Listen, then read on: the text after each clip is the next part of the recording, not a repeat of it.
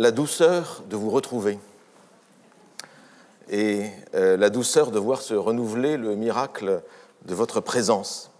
Ces, derniers temps, vous l'aurez remarqué, ce qui était rare et exceptionnel, euh, c'était la simple normalité. Et la normalité serait-elle maintenant redevenue euh, normale? Espérons. L'époque, en tout cas, nous aura permis de découvrir de tels paradoxes. Mais pour commencer, mesdames et messieurs, une énigme. Euh, cette page de couverture d'un cahier de brouillon du cours de poétique de Valérie, daté de 1943, appartenant à la Bibliothèque nationale de France. On y voit une sorte de monstre indéterminé, un félin à tête humaine, un sphinx égyptien peut-être, se cabrant au-dessus d'un bâtiment en ruine et en flammes, à moins que les deux dessins, le bâtiment et euh, le félin, euh, ne soient indépendants. Mais il y aurait peut-être un indice que je vous donnerai pour euh, illustrer cette, pour éclairer du moins cette illustration énigmatique.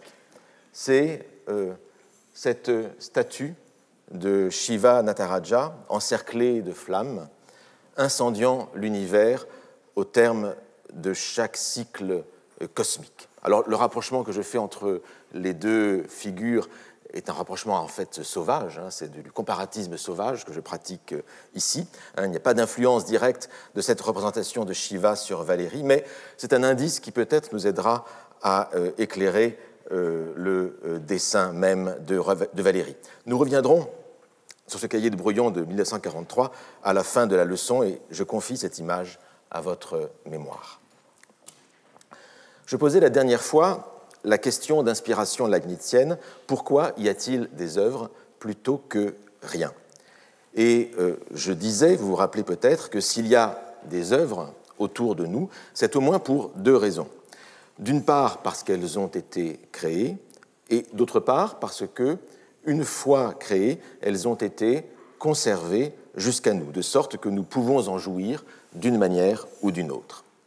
Et Paul Valéry apporte à cette double question une réponse intéressante, selon moi.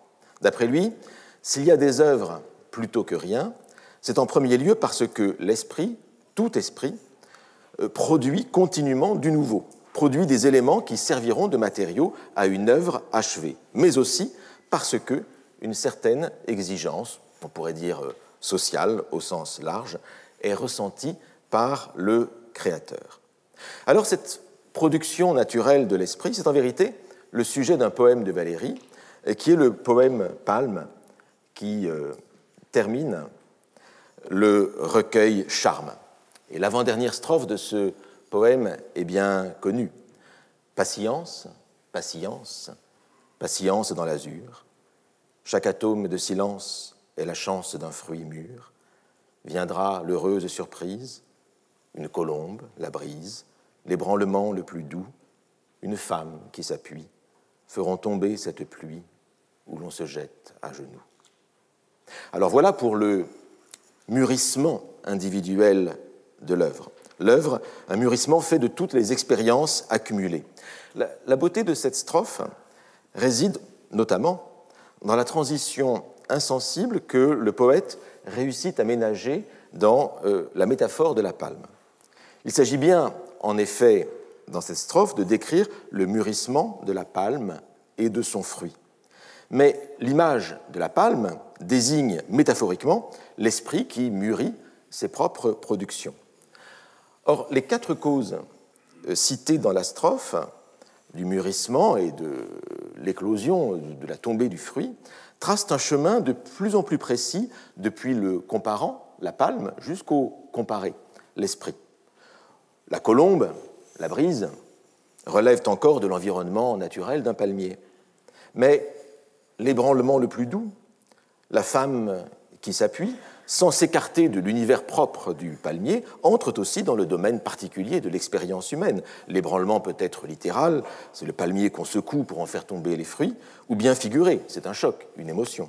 La femme peut être l'inconnu qui prend du repos à l'ombre du palmier, ou bien l'être aimé qui suscite l'inspiration du poète.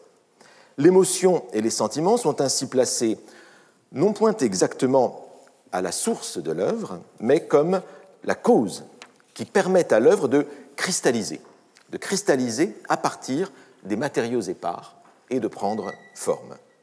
L'œuvre prend forme ainsi à partir d'une cause extérieure, laquelle peut être une demande. Et euh, on songe aussi, je songe en particulièrement, et ce sont les, conférences d'Antoine Compagnon qui m'y font songer, aux commandes auxquelles euh, Roland Barthes se soumit sa vie durant. Mais Paul Valéry fit exactement de même. La plus grande partie de l'œuvre de Valéry fut une œuvre de commande. Alors cette présence du monde extérieur à la palme, ou du monde extérieur au poète ou au créateur, s'accentue dans les vers suivants. Euh, les vers suivants qui, dans la continuité du dernier vers de la strophe, hein, où l'on se jette à genoux, euh, et Valérie, j'insiste sur la continuité parce que Valérie tenait beaucoup à, travailler les, transitions entre les strophes, entre les images de ses poèmes. C'était vraiment son, objectif, je dirais même son, obsession.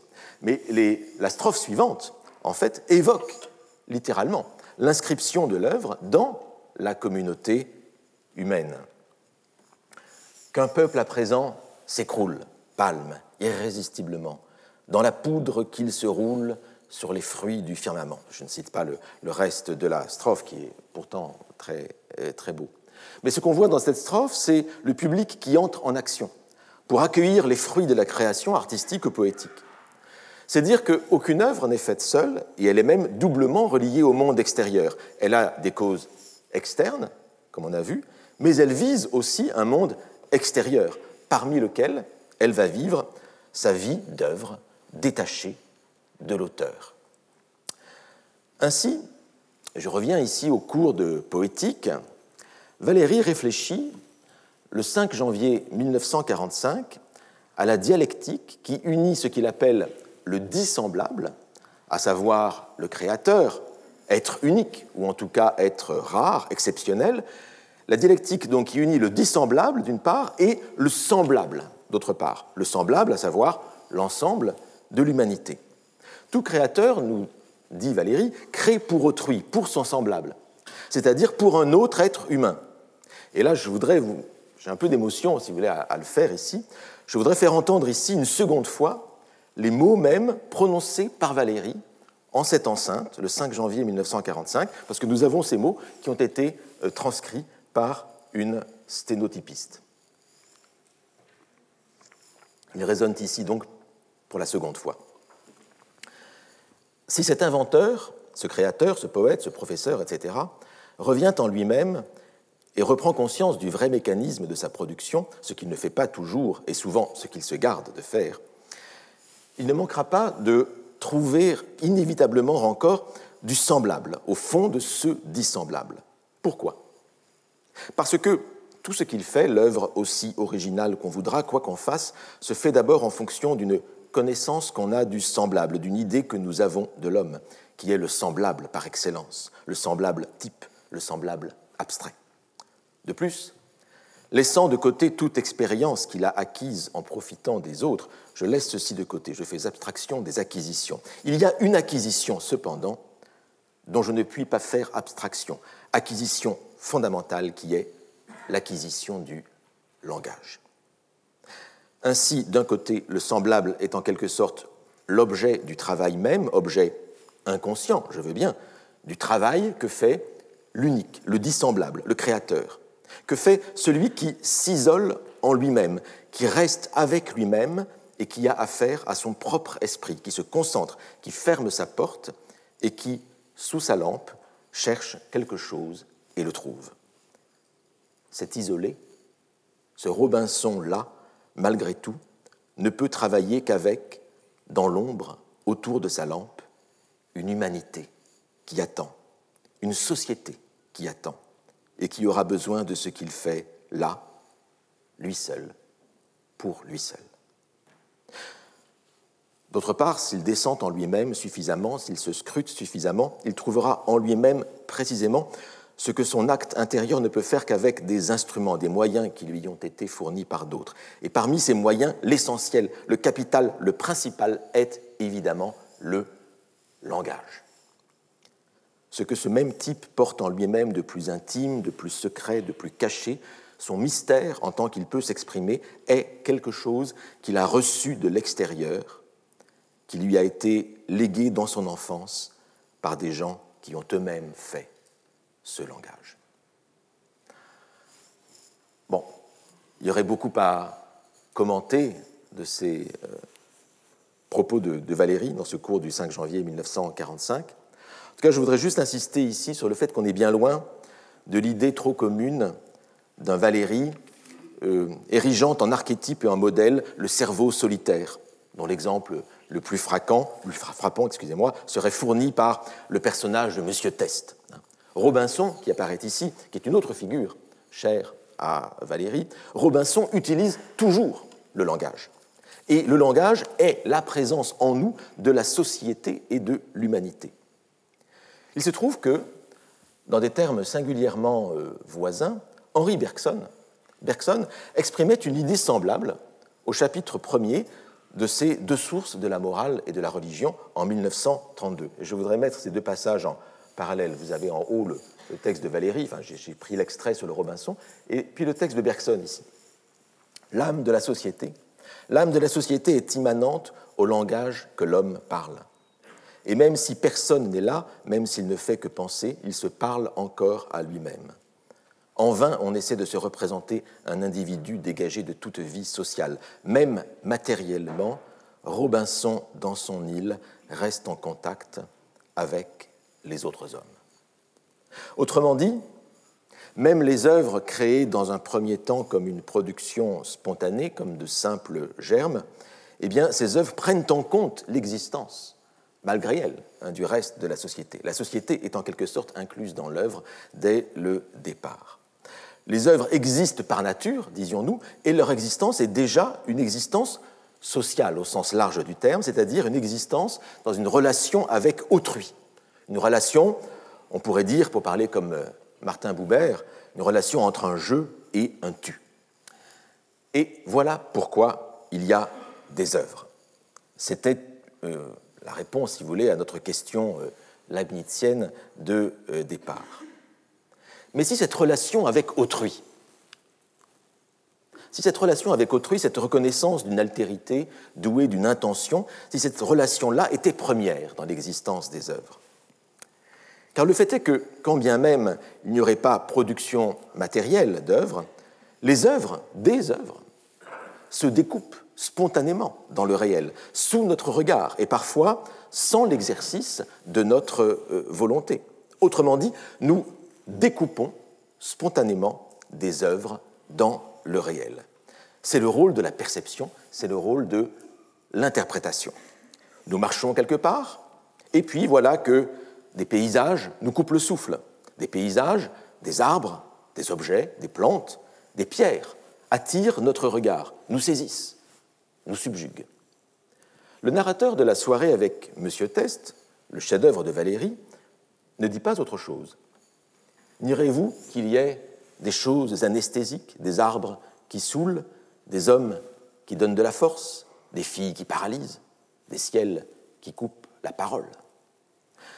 Ces arbres qui saoulent, ces ciels qui rendent muets, provoquent ce que Valérie nomme l'état poétique. Car Valérie le répète souvent, l'état poétique est un état naturel que nous éprouvons spontanément dans euh, l'existence. Alors il y a un lien évidemment, il y a un lien évidemment entre l'état poétique, cet état poétique totalement naturel, totalement spontané, et la poésie. Car le rôle de la poésie consiste précisément à recréer artificiellement cet état poétique que nous éprouvons ordinairement sans avoir besoin de lire de la poésie.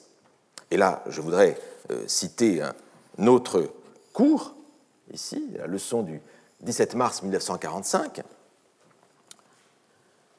on a confondu, et on confond souvent cet art d'écrire en vers, qui est la poésie proprement dite, la fabrication de poésie, avec ce qui est capable d'exciter cette production, avec ce qui est poétique. On appellera poésie l'état dans lequel nous met un site.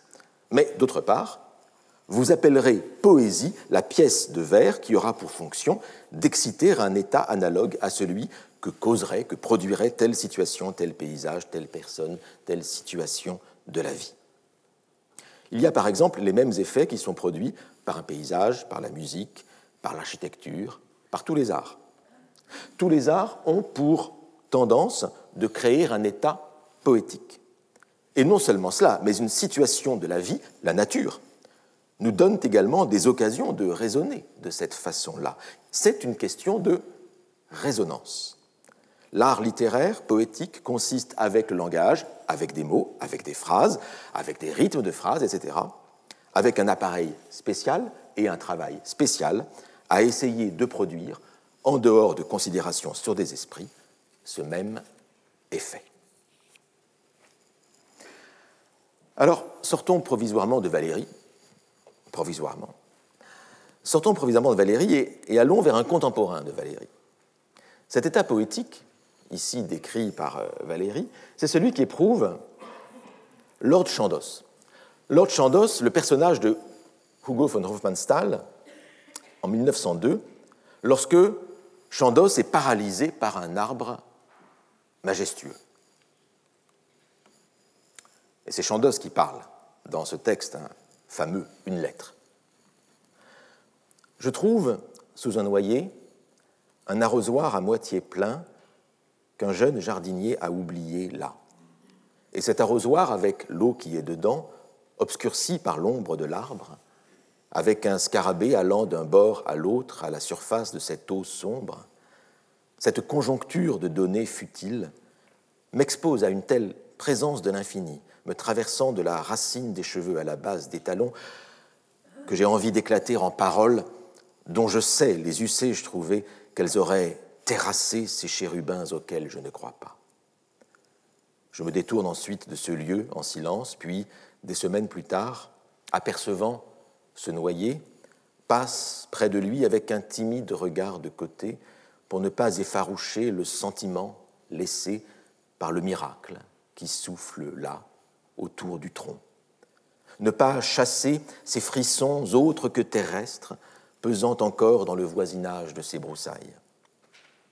En de tels instants, une créature sans valeur, un chien, un rat, un insecte, un pommier rabougri, un chemin de terre tortueux escaladant la colline, un caillou couvert de mousse, compte pour moi davantage que n'a jamais fait la menthe la plus belle, la plus prodigue de la plus heureuse de mes nuits.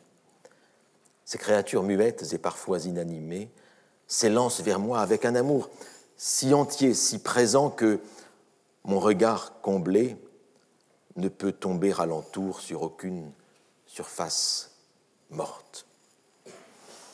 Texte extraordinaire, écrit par quelqu'un qui justement, apparemment, est dans l'incapacité de mettre en mots euh, ce qu'il voit autour de lui. Le malheur de Lord Chandos, en effet, ce qu'il raconte à son interlocuteur, c'est qu'il s'estime dans l'incapacité de mettre en mots l'émotion qui le submerge à la vue du réel, la surabondance du réel. Mais cela dit, il est quand même capable d'écrire la lettre que nous lisons.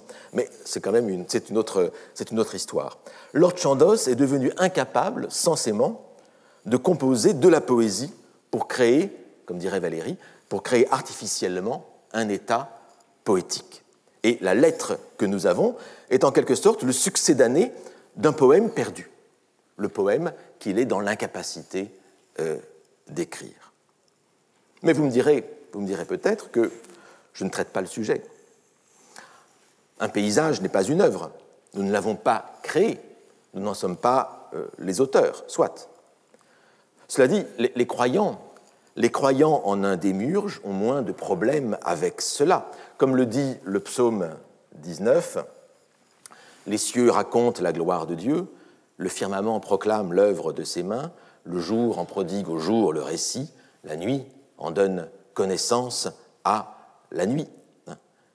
Alors de cette émotion devant la beauté du monde sort l'argument téléologique classique de l'existence de Dieu, censé, argument censé prouver l'existence d'un créateur en raison de l'ordre constaté dans euh, le monde. On constate l'œuvre et donc on suppose un artiste. Mais vous n'êtes pas obligé d'être croyant, de croire en l'existence d'un démiurge pour reconnaître l'existence de l'œuvre en laquelle consiste le beau paysage ou le bel arbre. Certains morceaux de notre environnement s'imposent à nous comme l'expression de ce que Kant nomme peu ou prou une finalité sans fin. Finalité sans fin. Finalité parce que ces portions du monde se donnent à nous comme si elles nous étaient destinées. Sans fin parce que personne n'est matériellement à l'origine de la production de cette portion du monde. Cette œuvre d'origine purement naturelle existe parce qu'elle est créée par notre regard. L'intention en laquelle consiste l'œuvre vient de vous-même. C'est votre regard qui découpe le réel et impose l'évidence de l'œuvre. Et celui qui est capable de pénétrer le sens de la nature, de lire le paysage comme un texte à déchiffrer, même sans divinité, même sans démiurge, eh bien, Stéphane Mallarmé nomme celui-ci poète. Loin de tout, la nature, en automne, prépare son théâtre, sublime et pur, attendant pour éclairer dans la solitude de significatifs prestiges, que l'unique œil lucide qui en puisse pénétrer le sens notoire, le destin de l'homme, un poète, soit rappelé à des plaisirs et à des soucis médiocres. la phrase est un petit peu alambiquée, comme souvent la prose de Mallarmé, mais l'idée hein, est celle-ci, c'est que l'automne prépare des prestiges pour un individu qui est absent, qui serait le seul, qui vient de quitter la nature pour revenir à la ville, c'est au début d'un compte-rendu d'Hamlet, donc il est revenu à la, ville euh, voir du théâtre, et le seul individu, le poète, qui pourrait comprendre le sens de ce spectacle de la nature, eh bien, n'est plus dans la euh, nature. Or, et c'est là que je voulais en venir, puisque je, n'oublie pas notre question malgré les apparences, notre question étant pourquoi y a-t-il quelque chose plutôt que rien La création de l'œuvre par le regard n'est pas sans influence sur le réel lui-même. Ainsi, aujourd'hui, lorsque nous reconnaissons spontanément la beauté d'un site, nous avons tendance à vouloir le protéger. Mais protéger tel site sauvage, protéger le littoral, sanctuariser le site, ce n'est rien d'autre qu'agir sur le réel, même s'il s'agit d'une action par omission, de même que l'on parle d'un mensonge par omission.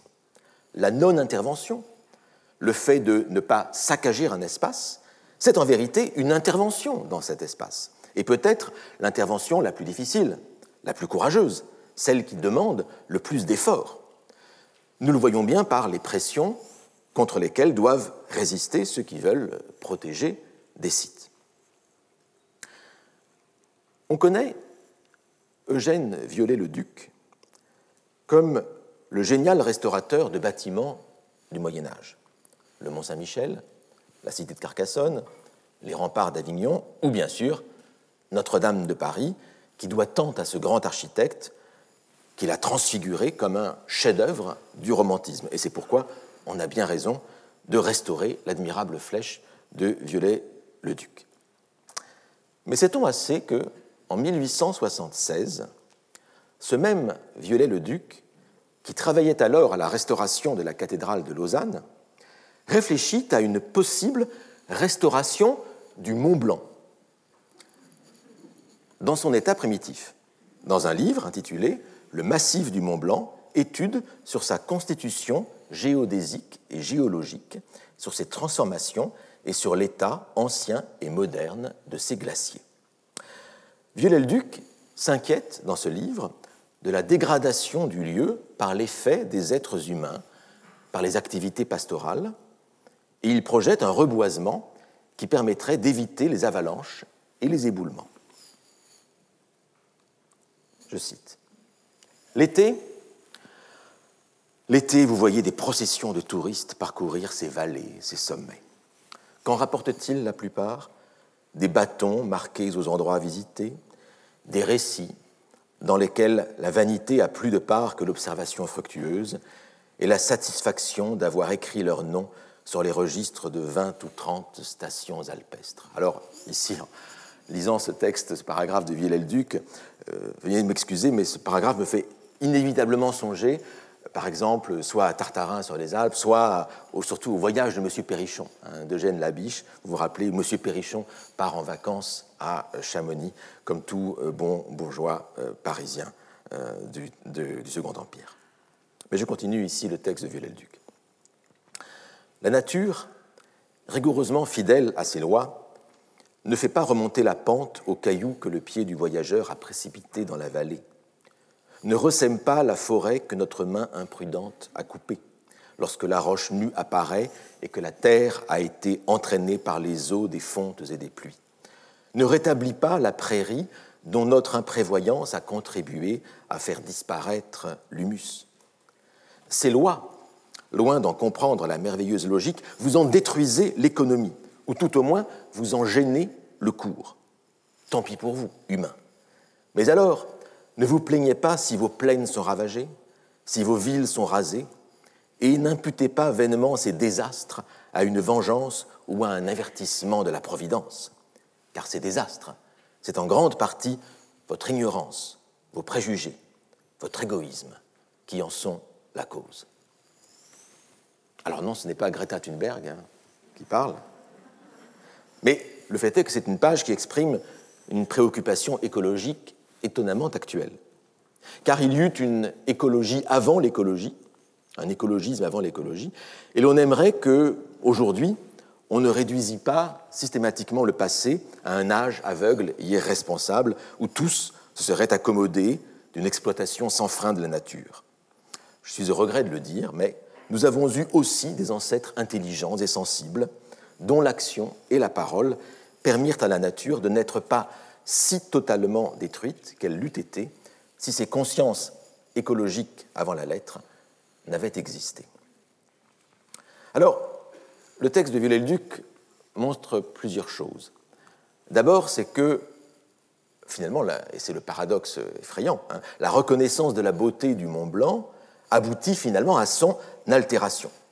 C'est le euh, fameux euh, paradoxe de Venise. Venise qui risque de mourir de l'admiration dont euh, elle est euh, l'objet. C'est-à-dire que reconnaître l'œuvre peut conduire finalement à sa euh, destruction. Mais ce que nous dit aussi Villel-Duc, c'est que la perte des œuvres, d'une part, et la perte des paysages, d'autre part, sont toutes deux liées à une commune incurie. Et la préservation des œuvres doit être l'objet d'une action volontaire. Les œuvres ne subsistent pas comme cela, sans qu'on s'en occupe. Autrement dit, les œuvres, ou ce que nous reconnaissons comme des œuvres, les œuvres sont créées naturellement peut-être, mais ne subsistent pas naturellement. Voilà l'une des grandes leçons. Or, au même moment, même un petit peu avant, le premier parc naturel créé dans le monde le fut aux États-Unis, à Yosemite. Et il fut institué par Abraham Lincoln en 1864. Or, ce parc naturel de Yosemite est contemporain de la célébration du séquoia californien par Walt Whitman dans son chant du séquoia, hein, Song of the Redwood Tree, dans les euh, feuilles euh, d'herbe, le grand recueil de Walt Whitman. Et je voudrais vous citer un, assez long passage de ce chant du séquoia, où vous voyez le, le séquoia qui parle, sur le point d'être abattu, et qui s'adresse aux colons américains pour, pour lui promettre un espace nouveau. Alors le poème commence ainsi, enfin pas, le début du poème, le, texte commence ainsi I heard the mighty tree, its death chant chanting. Je ne vais pas le lire en anglais parce que le passage est assez long, donc vous contenterez de la traduction française, plus ou moins celle de Léon Basalgette, hein, début du XXe siècle j'ai entendu le rude arbre chanter son chant de mort. C'est le poète qui parle pour l'instant. Les bûcherons n'ont pas entendu, les huttes du campement n'ont pas renvoyé l'écho. Les conducteurs à l'oreille fine, ni ceux qui manient chêne et vérin n'ont entendu. Lorsque les esprits du bois, sortis de euh, leur retraite millénaire, vinrent se joindre au refrain. Mais, dans mon âme, j'ai clairement entendu en murmure de ses feuilles myriadaires, de sa cime altière dressée à 60 mètres du sol, de son tronc et ses branches colosses, de son écorce épaisse d'un pied, ce chant des saisons et du temps, chant non du seul passé, mais du futur. Et voici que débute le chant du séquoia proprement dit en italique. Donc, c'est le séquoia qui toi, ma vie passée sous silence, et vous toutes joies innocentes et vénérables, ma vie persistante, rustique, avec ses joies parmi pluies et soleils de maint été, et la blanche neige et les nuits et les vents fous, ô les grandes joies âpres, patientes, les joies robustes de mon âme, indifférentes à l'homme, car sachez que je porte l'âme qui me sied. Moi aussi, je suis doué de conscience, d'identité, et tous les rocs et montagnes en sont doués, ainsi que toute la terre. Joie de la vie qui sied à moi et mes frères. Notre heure, notre fin est arrivée. Et point lugubres en disparaissant, frères majestueux, nous qui avons noblement rempli notre heure, avec le calme contentement de la nature, avec une immense joie muette, nous saluons ce pourquoi nous avons travaillé pendant tout le passé et leur cédons la place. Pour eux, depuis longtemps prédit, pour une race plus grande qui elle aussi remplira noblement son heure, pour eux, nous abdiquons. En eux, nous survivons, ô roi de la forêt. En eux, ce ciel et cette terre, ces pics de montagne, Shasta, Nevada, ces immenses rocs à pics, cette amplitude, ces vallées, le Yosemite lointain, en eux seront absorbés, assimilés. Donc eux, c'est les colons, hein, c'est clair, et nous, c'est l'ensemble des séquoias de la forêt qui seront remplacés par les colons. Le poète reprend la parole. Puis, à des accents grandis, le chant s'éleva, plus fier encore, plus extatique, comme si les héritiers et les divinités de l'Ouest, si unissant de voix de maître, y prenaient part. Et le chant reprend.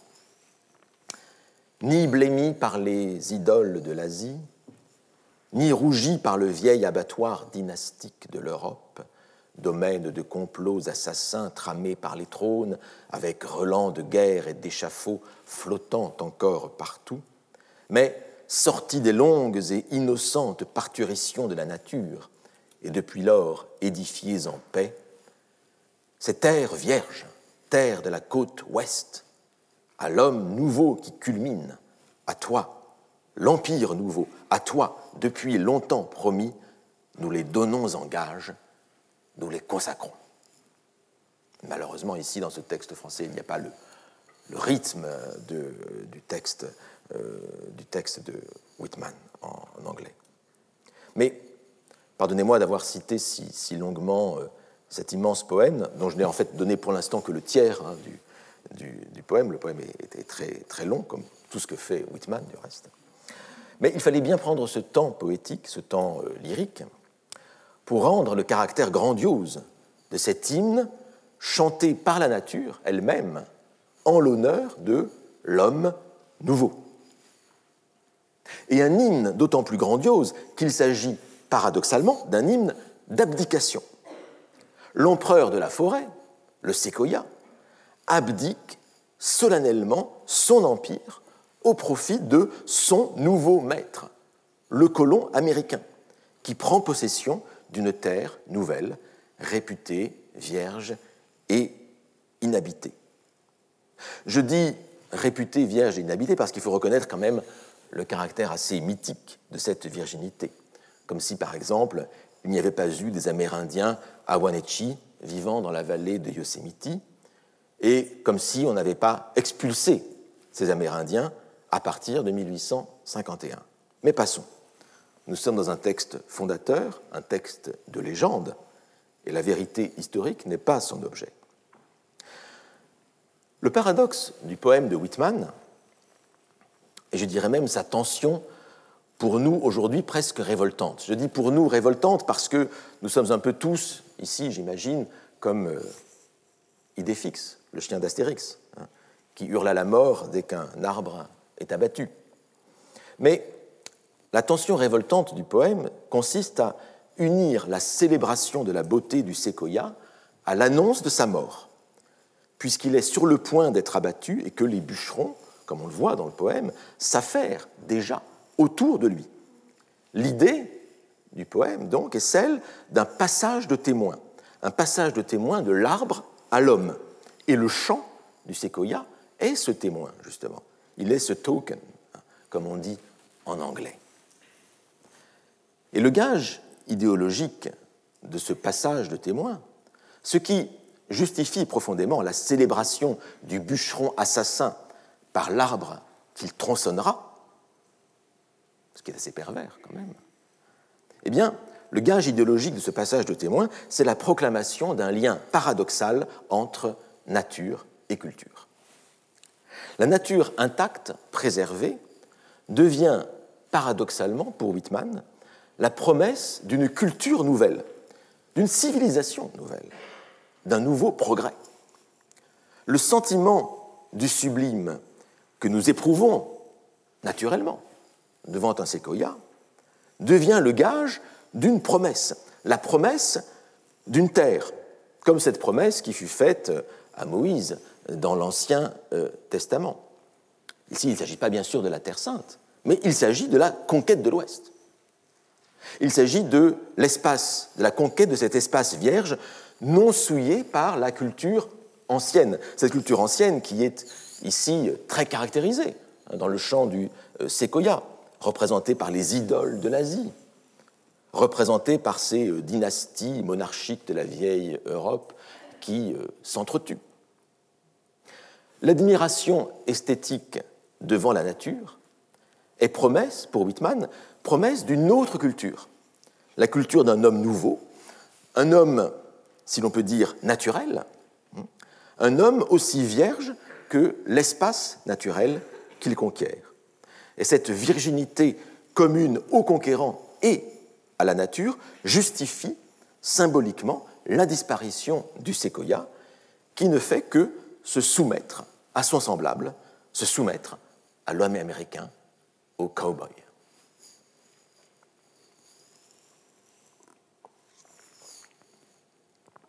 C'est tout l'inverse de la fameuse élégie de Ronsard contre les bûcherons de la forêt de Gâtine, avec laquelle, évidemment, un, rapprochement s'impose de manière euh, spontanée. Forêt, haute maison des oiseaux bocagés, plus l'amoureux pasteur sur un tronc adossé enflant son flageolet à quatre trous percés, son matin à ses pieds, à son flanc la houlette, ne dira plus l'ardeur de sa belle Jeannette. Tu perdras ton silence, et haletant d'effroi, ni satire, ni pan ne viendront plus chez toi. Adieu vieille forêt, adieu tête sacrée de tableaux et de fleurs autrefois honorées. On voit bien qu'ici que, à l'inverse de Whitman, Ronsard veut sauver la forêt, non pas parce qu'elle est vierge, mais précisément parce que les divinités y habitèrent, hein, les satyres, les pans, parce que on y a, parce qu'on y rendit des cultes, hein, les, tableaux, les fleurs autrefois honorés, parce que des bergers la euh, fréquentèrent, hein, l'amoureux pasteur sur son tronc euh, adossé. Et tout cela, c'est exactement tout ce que le chant du séquoia de Whitman fait mine d'aborer. Aborer, je dis bien avec un B, pas adorer. Et qu'est-ce qu'il déteste, ce chant du séquoia Il déteste justement ce vieux monde, cette vieille Europe, où chaque arpent de terre a une histoire et que nul ne peut prétendre être le premier à fouler. Chez Ronsard, au contraire, c'est la culture qui invite à préserver la nature. Toutefois, dans le poème de Ronsard, comme chez Whitman, les bûcherons finissent par couper les arbres. Donc la conclusion est commune. La différence est juste entre une déploration et une célébration. Et Ronsard conclut par une méditation sur la transformation perpétuelle du monde. C'est la dernière strophe de l'élégie. Que l'homme est malheureux qui au monde se fit. Ô Dieu, que véritable est la philosophie qui dit que toute chose à la fin périra et qu'en changeant de forme, une autre vêtira. De Tempé, la vallée un jour sera montagne, et la cime d'Athos, une large campagne. Neptune, quelquefois, de blé sera couvert. La matière demeure, et la forme se perd. Ainsi, et l'image est aussi euh, d'origine euh, biblique, comme vous le savez, les vallées se transforment en montagnes, les montagnes en vallées, le blé, et c'est un paradoxe antique bien connu, le blé poussera sur la mer. Et, conclusion, la matière demeure et la forme se perd. L'inspiration philosophique du poème est épicurienne. C'est une inspiration poétique lucrétienne. Ce sont des formules qu'on retrouve hein, dans le De Natura Rerum de euh, Lucrèce. Le monde, le monde est une perte continuelle, une perte à laquelle il convient de se résigner. Et à la limite, c'est moins, c'est moins l'homme qui est cause de la destruction que l'ordre même du monde, qui est construit sur cette destruction.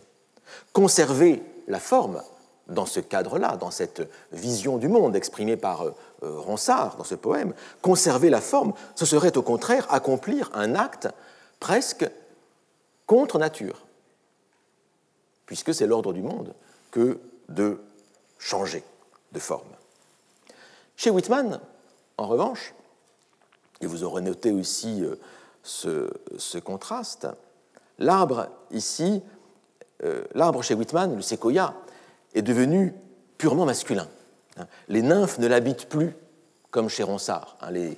comme vous savez, dans euh, la mythologie euh, païenne que reprend Ronsard dans le poème, les arbres sont habités par les nymphes. C'est ainsi qu'on se souvient qu'en latin, les noms d'arbres sont féminins. Hein. C'est une règle grammaticale bien, bien, euh, bien connue.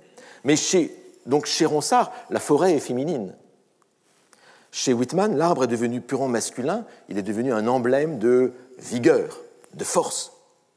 Et le message viriliste du séquoia coïncide aussi bien avec une admiration esthétique de la beauté, de la grandeur et de la force de la nature qu'avec la promesse d'une civilisation nouvelle. Et donc, créer d'un côté le parc naturel de Yosemite et abattre des séquoias pour faire route aux pionniers du Grand Ouest, c'est tout un c'est la même chose. C'est un acte de fondation et même de création. Et cet exemple peut nous faire réfléchir, je crois, à une dialectique possible de la création et de la destruction. Le séquoia s'abolit en tant qu'arbre pour ressusciter en tant que sujet et que voix du poème. Il est, si je puis dire, il est comme la fleur de Malarmé. La fleur de Malarmé, vous savez, dans ce texte célèbre, Crise de verre, qui est absente de tout bouquet, parce qu'elle est l'idée même de la fleur. Eh bien, le séquoia de Whitman, abattu par les pionniers du Far West, devient à la fois le sujet du poème et l'absent de toute forêt. Alors, un arbre peut être l'objet d'une vénération, de même qu'une pierre. C'est-à-dire qu'on peut les ériger en œuvre. Et je me permets simplement, en dehors de cet exemple des, séquoias de Yosemite et de Californie et de Nevada, je me permets simplement de vous renvoyer aux arbres sacrés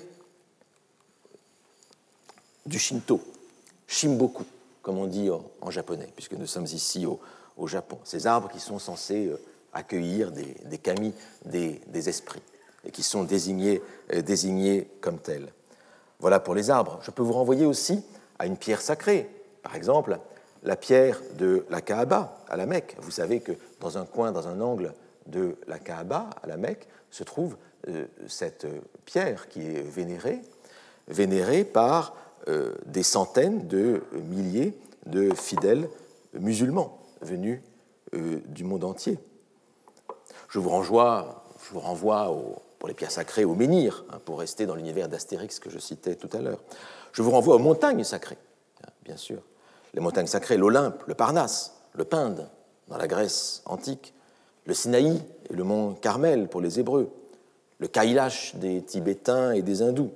je vous renvoie même, si vous voulez, à la roche du Solutré, chère aux hommes préhistoriques, comme, excusez du peu, à François Mitterrand, qui y faisait son pèlerinage annuel.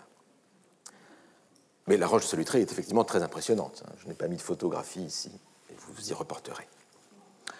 En vérité, une telle sacralisation des objets naturels, des sites, est du même ordre que l'acte, de Marcel Duchamp, consistant par un simple geste à transformer un objet du quotidien en œuvre, une roue de bicyclette, c'est en 1913, une porte-bouteille, 1914, ou bien, le plus célèbre sans doute, un urinoir, dans cette sculpture de 1917, exposée à New York, intitulée fontaine. Et ça, c'est la photographie du l'urinoir de, la fontaine d'origine, excusez-moi, puisque l'œuvre a été plusieurs fois détruite et reconstruite.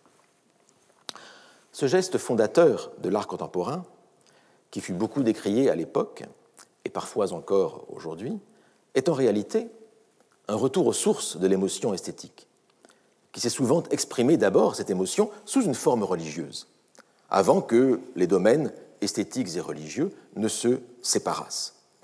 C'est le regard qui crée l'œuvre. Je voudrais renvoyer ici aux analyses euh, d'Arthur Danto dans La transfiguration du banal. L'important sur lequel je voudrais insister ici est, ceci. C'est que l'acte de conservation n'est pas séparable de l'acte esthétique lui-même. La conservation de l'œuvre est intimement liée à la valeur esthétique, sociale, religieuse, etc., que nous attribuons à l'œuvre. Autrement dit, c'est l'existence de l'œuvre, c'est la reconnaissance d'un objet du monde en tant qu'œuvre qui favorise sa permanence. Il y a une relation entre l'œuvre et l'existence. Et inversement, nous pouvons supposer que lorsque des œuvres se perdent, c'est justement parce qu'elles ne sont plus reconnues en tant qu'œuvre. Nous n'y faisons plus attention en tant qu'œuvre. Or, d'un point de vue historique, il est frappant que l'intérêt pour la conservation des monuments anciens, cet intérêt-là a coïncidé avec l'autonomisation progressive de l'évaluation esthétique. Alors certes, le mouvement de conservation des monuments s'est d'abord cristallisé, en France en particulier, en réaction au vandalisme de la Révolution française. Euh, il s'est cristallisé à l'époque de la Restauration et surtout sous la monarchie de Juillet, après que tant d'églises, tant d'abbayes eurent été vendues comme biens nationaux et démontés pierre à pierre. Mais ce mouvement de conservation coïncide également avec une évolution du jugement esthétique lui-même. L'admiration, à ce moment-là, est devenue historique. Et ce sur quoi il faut vraiment insister, et ça correspond à la question que je posais au début, pourquoi y a-t-il des œuvres plutôt que rien? C'est sur le fait que la conservation des œuvres, qui nous paraît peut-être aller de soi, si naturel, la conservation en réalité ne va pas de soi. La conservation ne va pas de soi. La conservation va contre l'ordre normal et naturel des choses. Et c'est ici que nous retrouvons euh, le euh, cahier de brouillon du cours de poétique de Valérie en 1943, avec le sphinx cabré sur des ruines en flammes. Car dans ce cahier de brouillon de 1943, on trouve ces réflexions qui, visent la, leçon du 12 euh, mars 1943. réflexions qui me paraissent tout à fait euh, éclairantes. Voici le manuscrit qui n'est pas très très lisible, mais je vous euh, transcris. La conservation produit du désordre. Madeleine, Notre-Dame. Je vous renvoie tout de suite à la transcription, ce sera plus simple. La conservation produit du désordre. Madeleine, Notre-Dame. le désordre. Tout ceci est entamé par l'état normal. Et puis dans un autre passage de la même double page, postérité, le grand effort de constituer des valeurs soustraites à la dissipation naturelle fatale que l'activité vitale de chaque instant entraîne. Voilà la définition de la postérité. Plus l'esprit est éveillé, actif, vivant, plus il est l'ennemi de lui-même, de ses productions. Il critique ce qu'il vient de faire. Et parmi ses productions figure la destruction. Parmi ses productions figure la destruction.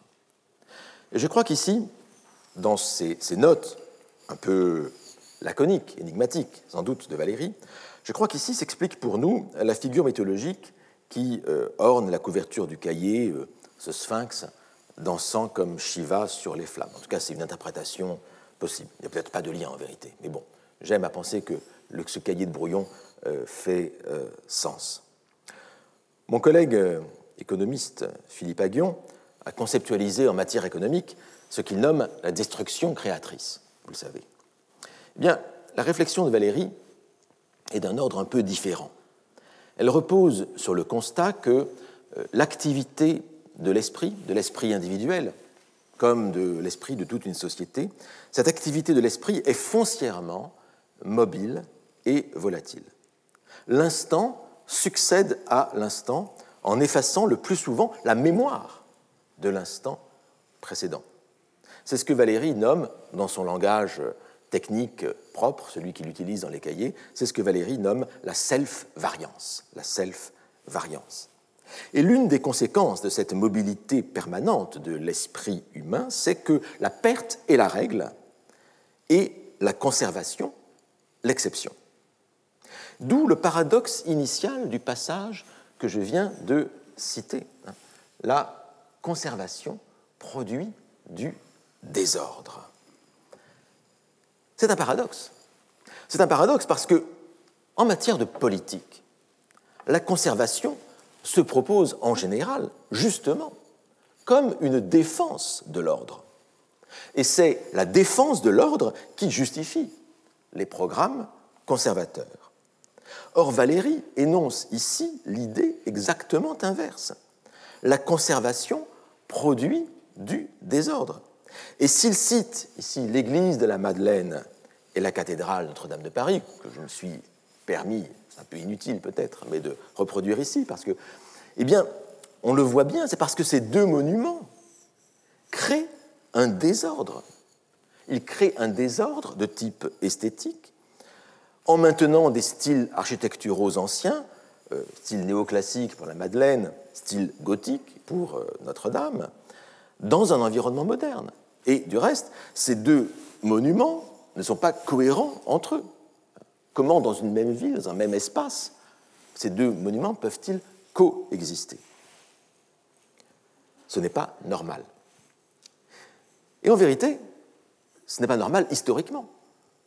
Au XVIIIe siècle, au XVIIIe siècle, les rois de France caressèrent longtemps le projet de détruire Notre-Dame de Paris. Notre-Dame de Paris qui formait ce qu'ils considéraient comme une hideuse verrue gothique au cœur de la ville. Et ils voulaient lui substituer une belle église, une belle église dans le genre nouveau, c'est-à-dire une église néoclassique, comme la Madeleine, ou néoclassique, comme notre très beau euh, Collège de France, euh, construit par euh, Chalgrin. Et en fait, seul l'argent manqua au roi de France pour réaliser ce projet. Et c'est la Révolution, paradoxalement, qui, en chassant les rois, sauva Notre-Dame de Paris.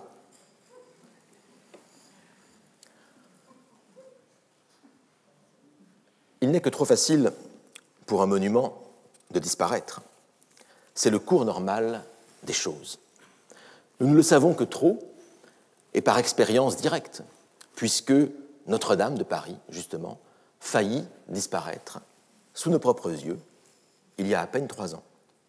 Elle est à présent sauvée, les murs en sont euh, sauvés, l'essentiel quand même en est sauvé, et nul ou presque n'a songé à profiter de l'incendie pour faire disparaître l'édifice et lui substituer un bâtiment au goût du jour.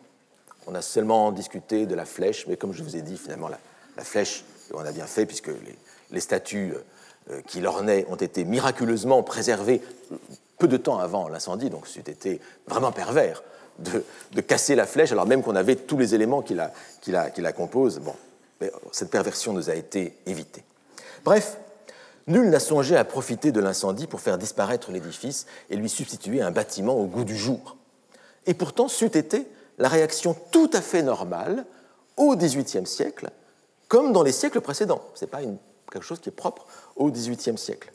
Notre époque, donc, depuis au moins deux siècles, notre époque est devenue profondément conservatrice.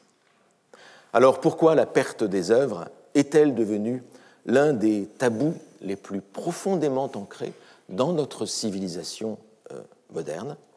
Eh bien, c'est ce que nous verrons la prochaine fois, à savoir dans trois semaines, le 1er février. Je vous remercie pour votre attention.